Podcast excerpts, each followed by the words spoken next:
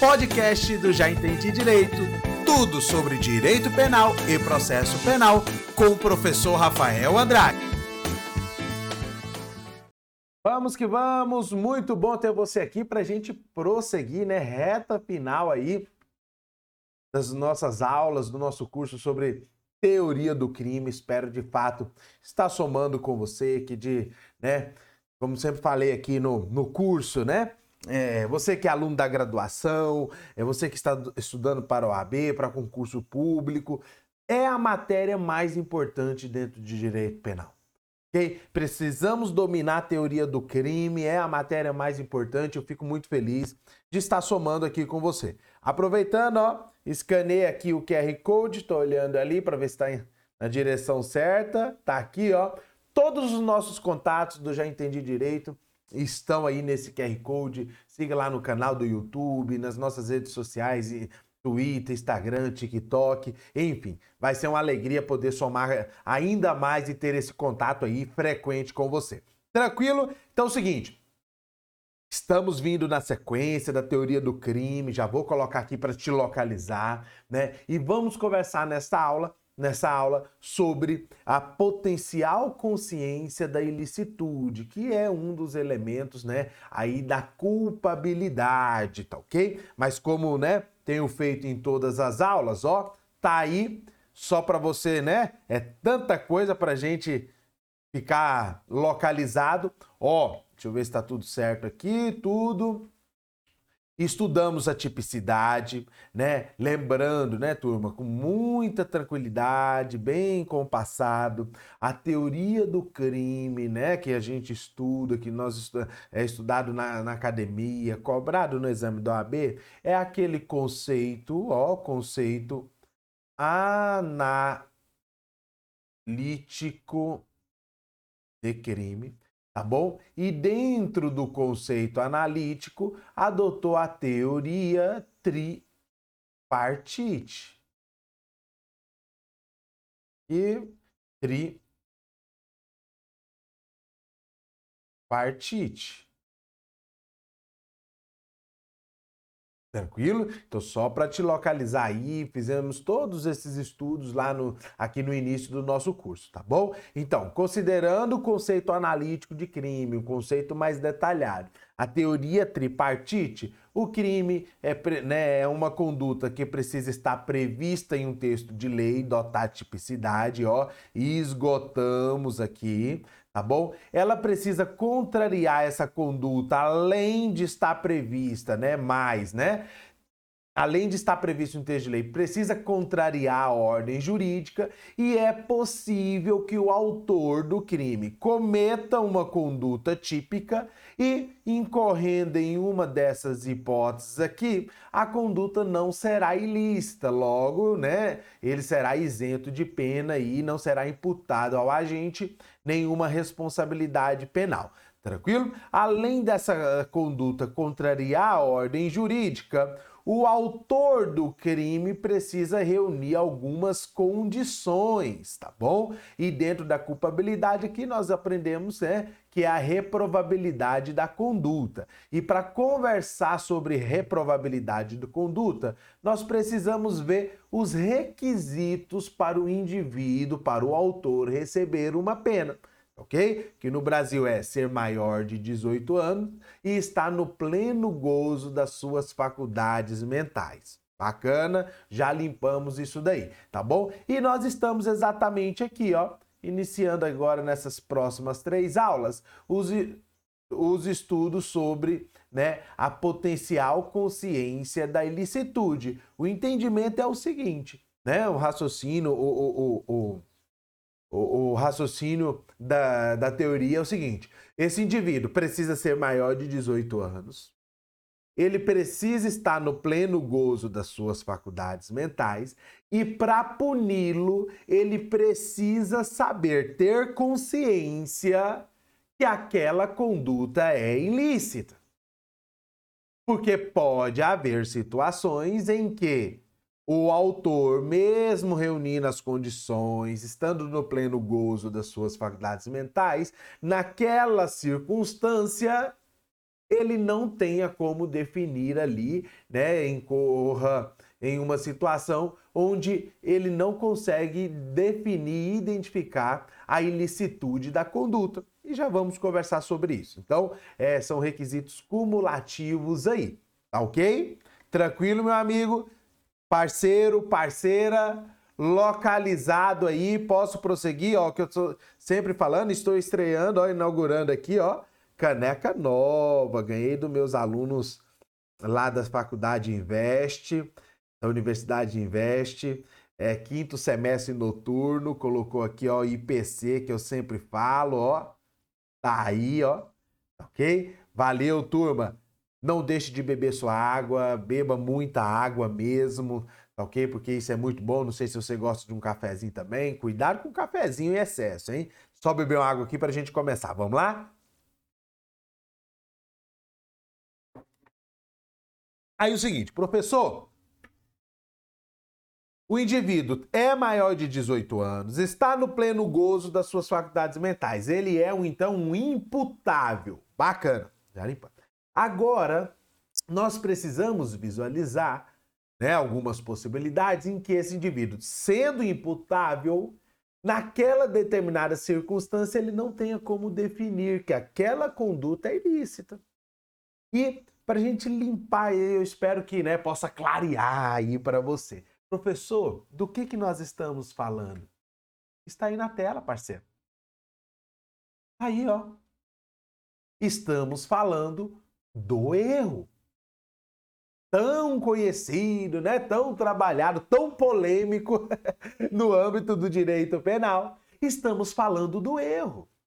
Potencial consciência da ilicitude nada mais é do que o erro. O indivíduo que, né, repito, não é, tem, sendo imputável, mas ele incorre em determinada situação ali em um erro. Tranquilo? Ó, tela de PC aí. Olho no olho, parceiro para parceiro, tá ok? Quando que o indivíduo não vai ter, né, a consciência da ilicitude?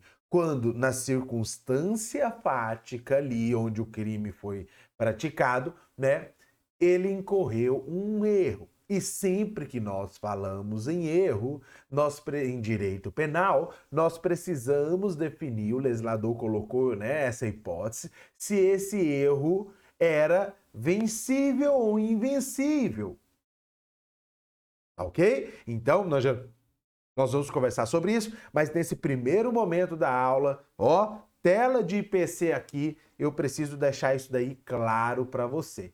Quando que ele não terá, que o autor do crime não terá né, a potencial consciência da ilicitude? Quando ele incorrer em erro de proibição lá do artigo 21 do Código Penal. Vou passar o artigo aqui, fiquem tranquilos. Beleza, parceiro? Parceira, tranquilo, ó, ritmo baixo, um momento muito crítico, muito importante, muito sensível da nossa aula que eu preciso que você entenda. Tranquilo? Quando que ele não vai ter consciência da ilicitude? Erro de proibição. Ok? Beleza? Bacana aqui? Então, ó, preparei esse esquema aí para sintetizar né, o que, que nós vamos estudar aqui nessas três aulas em potencial consciência da ilicitude. Ó, tá aí, ó. Eu colocar. Potencial da consciência da ilicitude. Estamos falando. E, desculpa. Estamos falando, ó, do erro de proibição. Certinho. Ok? Esse erro, ele era evitável? Se era evitável, vai ter uma providência lá no artigo 21 né? Vai ser uma atenuante, já antecipa aqui sem problema nenhum. Se era inevitável, isento o agente de pena. Bom, e aqui uma dica, tá? Sempre, tela de PC aí, ó. Sempre que você ouvir falar em erro na graduação, cair na questão né, da OAB ou concurso público, raciocine o seguinte. Porque é, sempre que se fala em erro, existe a discussão se o erro era evitável ou inevitável. Aqui no erro de proibição, deixando claro aí, vamos passar o texto de lei, mas já antecipo sem problema nenhum. Se o, re, o erro era evitável, evitável, atenua. Tem uma diminuição da pena ali, terceira fase da dosimetria da pena. Se o erro era inevitável, as circunstâncias, tá ok? É, ali do, né, em que o crime foi praticado, não permitia ao autor identificar que ele estava em erro, isenta de pena. Okay? Essa discussão acompanha sempre o erro, sempre que nós falamos em erro. Tranquilo? Então, ó, voltando aí. Então é o seguinte, vamos conversar sobre isso ali no artigo 21. Aí nós vamos conversar também sobre essa classificação aqui, ó. Que o erro de proibição direto que é quando o autor, né, de fato, ele desconhece que aquela determinada conduta é crime. Ele se comporta, né, crendo fielmente que aquela conduta não é crime. Vou trabalhar alguns exemplos ali, mas só para antecipar, imagina um holandês, né, que compra passagem aí sem ser por agência de viagem, né, para não ser divertido, né? E traz aí na sua mala uma porçãozinha de maconha, né? Lá onde ele mora, isso não é crime, né? Está inserido ali é, na questão cultural, enfim, não repercute no direito penal holandês, ok? Então esse é o erro de proibição direto, vamos conversar. E aqui né? E é por isso que eu, eu gosto muito de fazer meus esquemas aqui, espero de fato que eles possam é, te ajudar. E o erro de proibição indireto é ao contrário do que a gente viu no direto. No direto, ele em nenhum momento imagina que aquela conduta é criminalizada. O erro de proibição indireto o autor sabe que aquela conduta é crime, que aquela conduta ela repercute no direito penal. Pode gerar uma imputação, uma, uma responsabilidade criminal.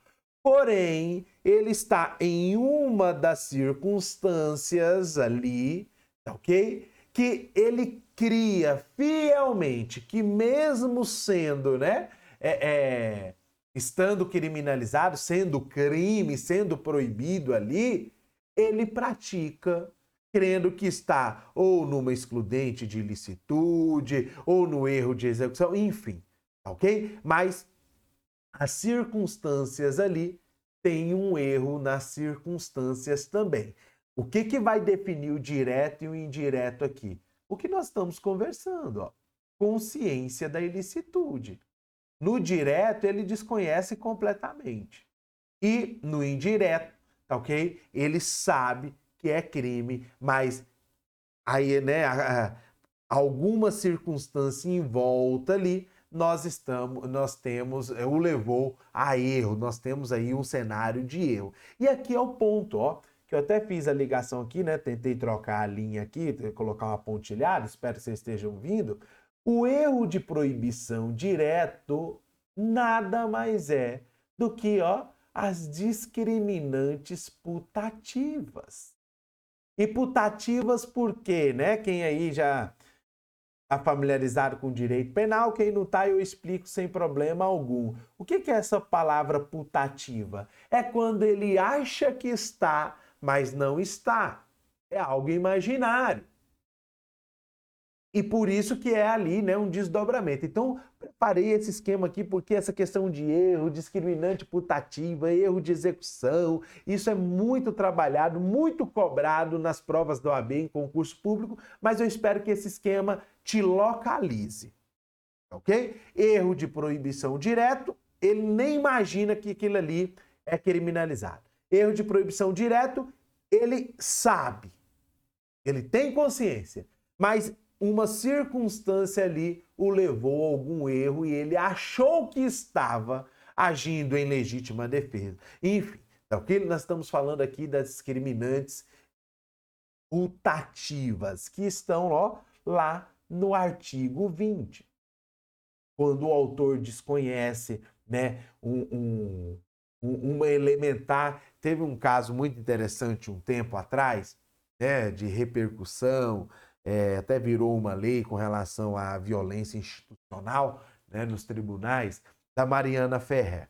Né, e é algo que é muito utilizado, é uma tese que é muito utilizada no, nos crimes de estupro de vulnerável. Né? O autor, né, o autor do crime ali, do, o, o acusado, a defesa alegou que ele não tinha como saber que a vítima estava embriagada, a ponto de ter né, as suas faculdades mentais comprometidas, os seus o seu discernimento ali comprometido. Artigo 20, discriminante putativa. Nós vamos passar por ele, fica tranquilo. Tá? O fato dele ter um erro, o autor do crime ele desconhece que estupro de vulnerável, né, é crime? Não, ele sabe que estuprar um vulnerável é crime. A discussão não gira em torno aí. Mas ele desconhece, ele está em erro sobre uma elementar do crime, que no caso é a, a, a, a vulnerabilidade. Tá? Então é, é aqui que nós estamos navegando por isso indireto. Então eu espero de fato né, que esse organograma aqui, esse esquema, possa te ajudar. Então, erro de proibição é uma coisa, o indireto a gente vem aqui, ó, discriminantes putativas, e é o denominado erro de tipo. Ó, espero de fato que você não confunda mais. Por quê? É um erro sobre. Ah, não voltei ó. Tá aí, tá? Tá bem aqui, ó. Marquei bem aqui, ó. É o erro de tipo. Erro de proibição é, né, o indivíduo, o autor, não sabe que aquela conduta é criminalizada. Erro de tipo, a discussão não é sobre a criminalização da conduta, mas é um erro sobre uma elementar do tipo, do crime. Olha o caso que né, eu utilizei aí. O indivíduo, o autor, diz no estupro de vulnerável, desconhece que aquela né, vítima era menor de 14 anos o biotipo, né? corporal dela ali deixava crer, né, deixava claramente que poderia ser uma, uma mulher aí de 19, 18, 20 anos. Tá? Imagina uma situação que estão dentro de uma boate, né?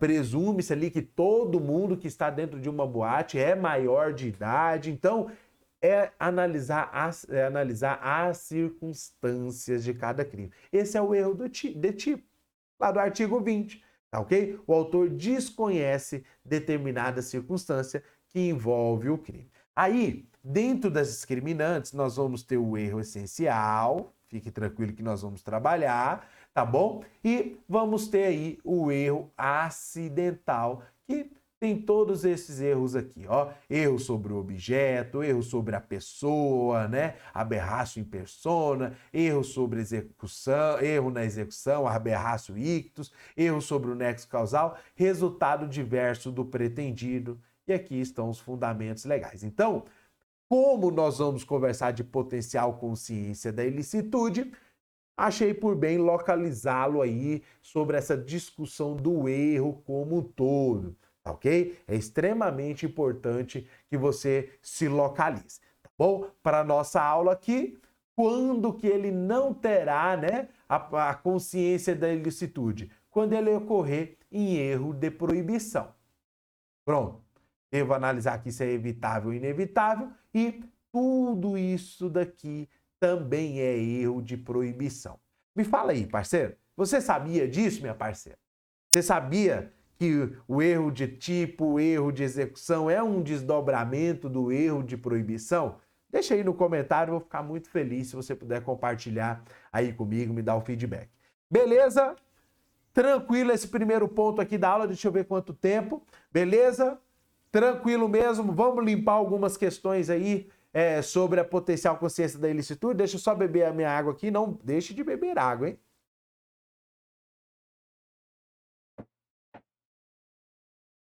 Tá pedindo para você aí mesmo, te relembrando. Tá bom? Ó, trata-se de erro de proibição. Aqui, né? Eu coloco uma, uma ressalva aqui muito interessante. Deixa eu até voltar. Ó, tá aí, ó. Coloquei. Tá bom? Porque é o seguinte: presume-se, né? Presume-se que quando uma lei é publicada, né, é de conhecimento público. Aqui, na potencial consciência da ilicitude, não se questiona isso, não se combate. O que vai ser visualizado, né, o que precisa realmente ser colocado, é a circunstância concreta do caso. A circunstância concreta. Olha o exemplo do holandês que eu coloquei aí. Né? Essa questão da publicação em diário, ele está totalmente a par disso. É a margem, fora dessa margem. Então, o, o que, que a gente se discute, o que, que é importante né, na potencial consciência da ilicitude? O caso concreto. E mais uma vez, repito aquilo que eu sempre falo, né? Casos penais a gente resolve de forma ó, particularizada, analisando situação por situação. Tá? Então, esse erro de proibição aqui, ele realmente é algo mais robusto né? É algo que demanda aí, né, um contexto fático muito específico, tá bom? É sabido que uma vez publicado no Diário da União, a lei se presume conhecida por todos. Logo, não nos é dado desconhecer da lei. Tranquilo. É possível, no entanto, que o agente, mesmo conhecendo a lei, incida em erro enquanto a proibição do seu comportamento, valorando equivocadamente a reprovabilidade da conduta, podendo ocorrer acarretar né, a exclusão da culpabilidade. É o que eu conversei, com o falei né, no início da aula aí. Ele sabe que é crime, porém, no caso concreto, no caso específico ali, né, ele teve um erro acerca da proibição mesmo da sua conduta. Tranquilo? Eu gosto de usar um exemplo, acho que eu até coloquei aí na, na na situação em diante aí, acho que pode ser que a gente passe por ele. Tenho quase certeza quando estava preparando essas luzes aqui. Né? O caso da eutanásia. Né? Uma pessoa humilde sabe que homicídio é crime. Tenho que falar. Mas em uma situação ali, né, de desespero, um familiar que não tem um conhecimento, vindo de uma situação, de uma localidade bem remota aí, né, acaba uma angústia ali, desligando o aparelho porque pediu, enfim, estou colocando uma situação, né? Ele sabe que homicídio é crime, mas às vezes, nas circunstâncias fáticas, corrobora a alegação que ele desconhecia da eutanásia. O indivíduo estava sofrendo, enfim. Então, é por aqui que a gente vai navegar, então acho muito importante a gente colocar isso daí. Aí, ó, artigo 21, o fundamento legal, ó, o desconhecimento da lei é inexcusável. Tá ok? Ó, tá falando aqui esse inexcusável, né? A doutrina gosta de utilizar também, e o legislador é, é, colocou, que tá falando o seguinte: ó, não se pode alegar o desconhecimento da lei. Não tem que se falar em desconhecimento da lei, até por conta do raciocínio anterior que eu realizei aí com você. Tranquilo? Não se pode. O erro sobre a ilicitude do fato Ok? Aí, ó, você pode ver que o próprio legislador colocou o meio termo. Via de regra, não se pode acusar, não se pode alegar o desconhecimento, porque, né, publicidade, enfim, tudo tranquilo. Aí ele já coloca, só que o seguinte, é possível que mesmo conhecendo a proibição, o indivíduo incorra o erro. Aí ele vem, ó, sobre a ilicitude do fato né, que contraria a ordem jurídica. Se inevitável, ó a providência aqui, ó, que eu antecipei para você lá no início da nossa aula, aqui, ó, isenta de pena, vírgula, se evitável, poderá diminuí-la de um sexto a um terço.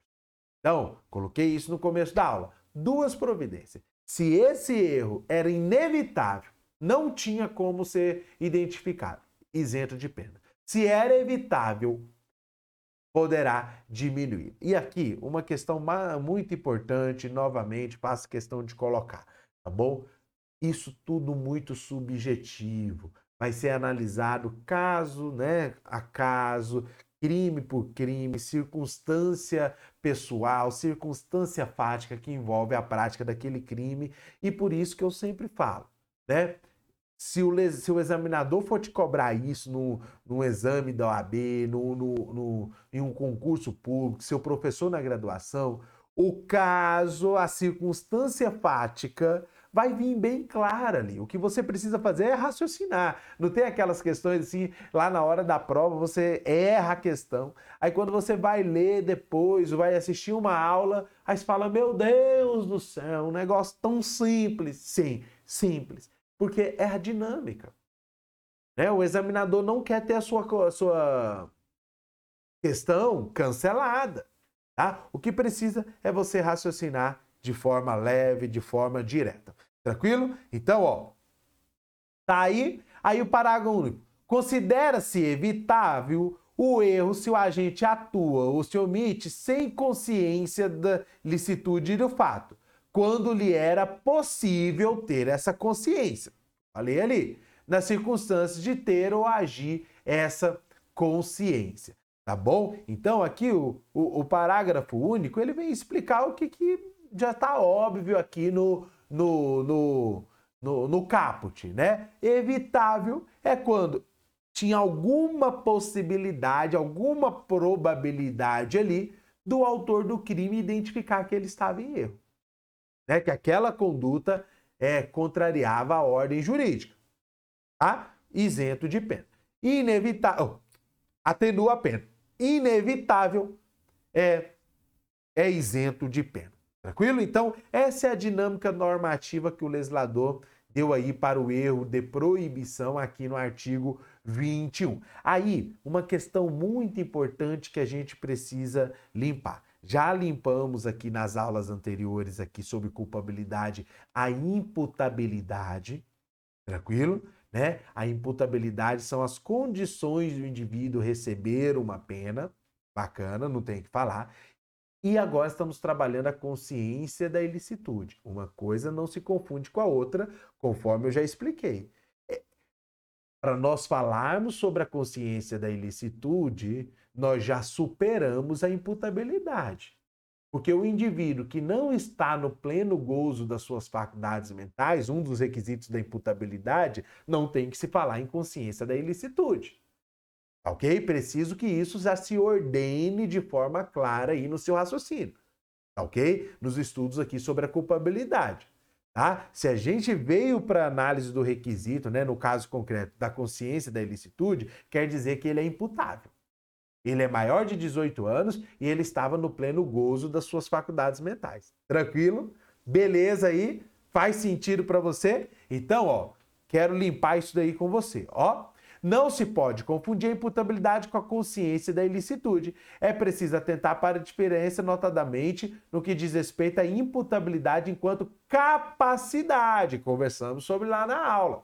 As aulas de imputabilidade de entender o caráter lícito, ele é capaz ou não, que eu falei no começo dessa aula. Mesmo sendo capaz, o indivíduo pode, né, ali não ter consciência naquele caso concreto que a conduta que ele está praticando é crime tá bom? Se ele não é capaz de ter esse exercício, ele é inimputável, a gente nem fala sobre consciência da ilicitude.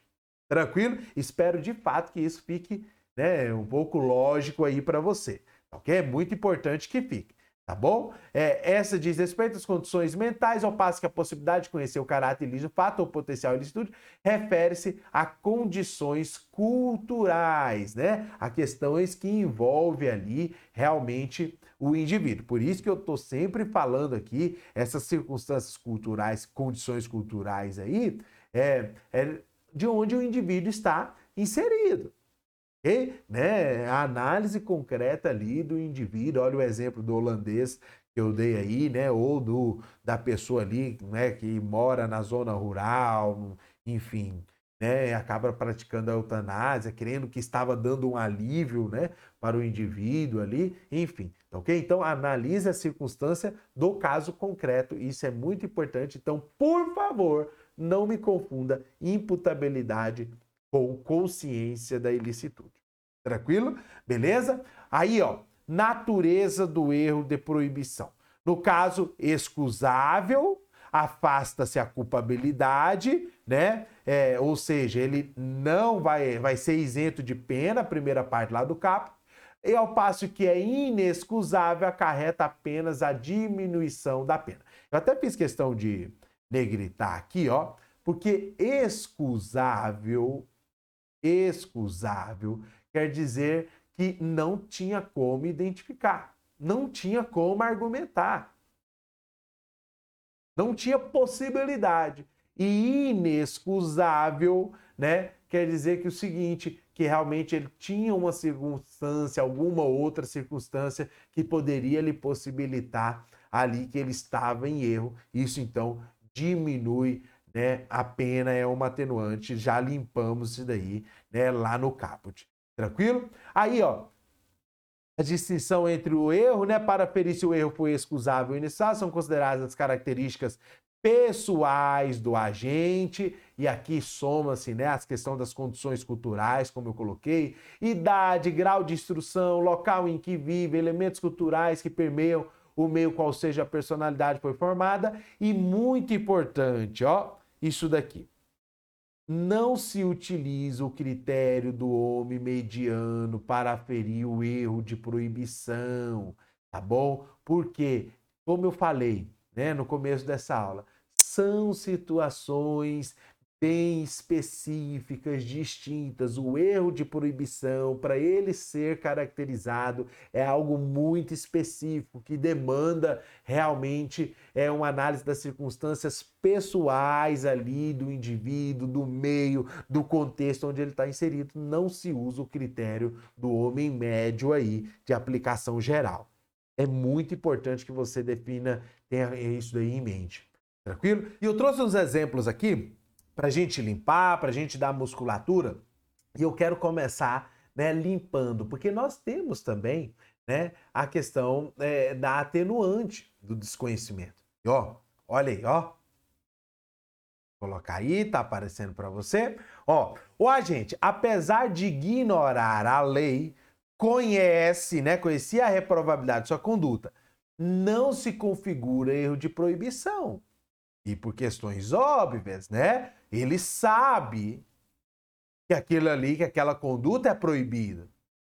Ok? Professor, mas é possível, né? Que ele incorra na atenuante? Sim, podendo caracterizar atenuante da pena. Olha um exemplo aqui. João, apesar de, de, de ignorar que o, o desrespeito ao hino nacional é contravenção penal, tipificada no artigo 35 da Lei 5.771. Você sabia disso? Passa a achincalhar a letra, sabendo que seu comportamento é reprovado socialmente. Nós não temos que falar em erro de proibição. Ó, sabendo. Se ele ignorou, é porque ele sabia. Tranquilo? Então, aqui, nós, nesse exemplo, nós não temos que falar em erro de proibição, e sim na atenuante ali é, de desconhecimento da lei. Tranquilo? Beleza? Ó, uma questão, outra aqui muito bacana, ó. O agente, apesar de conhecer erro de proibição indireto, a lei ignora a reprovabilidade do comportamento, configura erro de proibição. Se inevitável, exclui a culpabilidade. Se evitável, reduz a pena. João, mesmo sabendo. Ah, eu utilizei, ó, que eu falei. Que o homicídio é crime, acredita que o tipo não alcança a eutanásia. Tranquilo? Já limpei esse exemplo. Eu fiquei na dúvida se eu tinha colocado ou não, mas esse aí é o exemplo. Erro de proibição. Professor, e como que eu vou saber se esse indivíduo, né, ele vai é, é, ser isento de pena, que é a primeira providência do caput, ou se vai ser atenuada? circunstância, conforme eu coloquei anteriormente, do caso concreto. Vendo né, questão de idade, grau de instrução, é, é, é, meio cultural que ele encontra inserido, se o juiz, se o, o julgador entender ali que tinha como ele identificar, né, ter ali que aquilo que a eutanásia também era alcançada pelo homicídio, atenuante. Se não tinha, é, é isento de pena. Tranquilo? Tá bom? Então visualize aí que mesmo ele sabendo, mas ele sabe sobre o homicídio e não sobre a eutanásia. Tá bom? Vamos lá? Espero que esses exemplos aí possam, possam né? É, clarear um pouquinho mais, tá? Deixa eu ver se está na tela aí, tá? O agente ignora a lei e a ilicitude do fato. configura-se erro de proibição. Mesma coisa, esse, esse né, inevitável. Aqui, ó, ele ignora. João fabrica açúcar em casa. Acho que a maioria não sabe disso daqui, hein? Não imaginando que seu comportamento é reprovável. Muito menos, ó, nem imagine que é crime. Ok? Erro de proibição direto, porque ele desconhece completamente o erro, né? A criminalização da conduta. Acho que a maioria, muita gente que quando eu falo desse crime, é, não sabe. Tá ok? Questão de questão sanitária, né, turma? Tá bom? Mas é crime previsto aí é, no decreto 16 de 66. Tranquilo? Então, veja aí, que ele não que ele desconhece completamente erro de proibição direto que nós limpamos. Para finalizar aqui, ó, coloquei aí, tá bom? Vale lembrar essa questão da atenuante, né? É, vale lembrar também que o simples conhecimento da lei não excusa o sujeito à aplicação da lei, mas pode atenuar, tá bom? Também considerar. Por isso que eu falo, né, que o erro de proibição ele é muito engessado. Configurar o erro de proibição realmente demanda muita cautela, é uma questão muito específica aí, tá bom? Então espero que, né, isso aí, essa possa, essa dinâmica possa ir ficando, possa ficar claro aí para você, tá bom? Ó, só para limpar aqui, né, erro de proibição direto né? Já dei alguns exemplos ali e já expliquei também, né? O caso do holandês aí, ele desconhece completamente que é crime. OK? E erro de proibição indireta, né, ó, atraído por sua mulher, acredita estar autorizado a matá-lo por defender a honra ferida. Já conversamos sobre isso daí, que essa tese aí já caiu, tá ok? Mas viu, a discussão aqui não é se ele conhece ou não a, se ele tem ciência ou não do, do da criminalização da conduta, mas ele estava ali, né, agiu alegando um erro. Lembrando, falei isso lá na aula de legítima defesa, né, legítima defesa da honra, a tese que obviamente não é seguida, não tem aderência nenhuma aí à questão prática, tá bom? Então, turma, espero de fato ter localizado você né, da consciência, da potencial consciência da ilicitude. Realmente espero que você saiba fazer essa diferença, entenda a dinâmica aqui dentro da culpabilidade. Tranquilo? Forte abraço e a próxima aula a gente continua falando aí sobre potencial consciência da ilicitude. Até mais! Foi muito bom ter a sua companhia até aqui. Espero de verdade que o conteúdo desse podcast sirva para o seu projeto de estudos e para nós continuarmos o nosso contato. Espero você lá nas minhas redes sociais: canal do YouTube, Instagram, Facebook e grupo de Telegram. É só digitar aí, já entendi direito, que você vai me encontrar. Forte abraço e até a próxima!